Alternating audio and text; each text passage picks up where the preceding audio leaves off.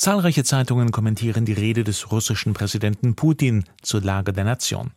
Ein Zeugnis von Angst und Größenwahn zugleich, heißt es in der Leipziger Volkszeitung zu Putins Ansprache. Gelassen droht der Kriegstreiber im Kreml mit russischen Waffen von einer Reichweite bis in den Westen und beschwört gleich noch die Bedrohung eines Atomkonflikts. Sein Angebot an die USA zu einem Dialog über die Sicherheit in der Welt ist vor diesem Hintergrund blanker Hohn.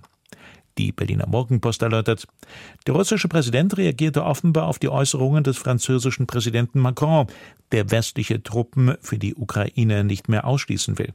Es ist Teil der psychologischen Kriegsführung von Putin, Ängste schüren, Vorbehalte stärken, Keile treiben zwischen die Verbündeten.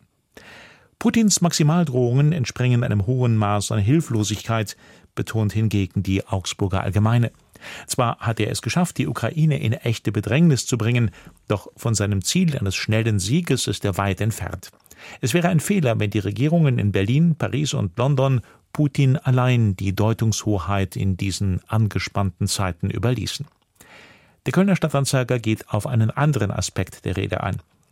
Putin hat offensichtlich panische Angst vor Unruhe in seinem Land und einem Machtverlust.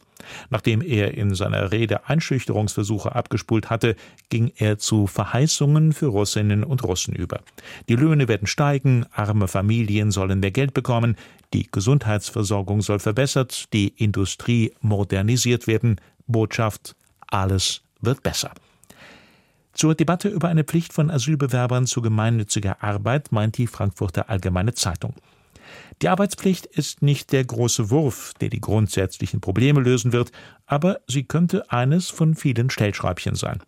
Die Vorstellung, dass Asylbewerber untätig in ihren Unterkünften sitzen und, freiwillig oder nicht, von Steuergeld leben, stößt vielen Menschen übel auf. Das Straubinger Tagblatt wirft ein, Wichtig ist, dass Asylbewerbern signalisiert wird, dass man sich in die Gesellschaft, auf deren Kosten man lebt, auch einbringen muss. Wer arbeitet, findet Selbstbestätigung und die Anerkennung der Bevölkerung und bestenfalls eine reguläre Arbeit. Die Lausitzer Rundschau aus Cottbus kritisiert dagegen die Arbeitspflicht, die als Modellprojekt in einem Thüringer Landkreis anlaufen soll. Viele Migranten dürfen hierzulande erst nach monatelanger Verzögerung oder auch gar nicht in einem regulären Job arbeiten.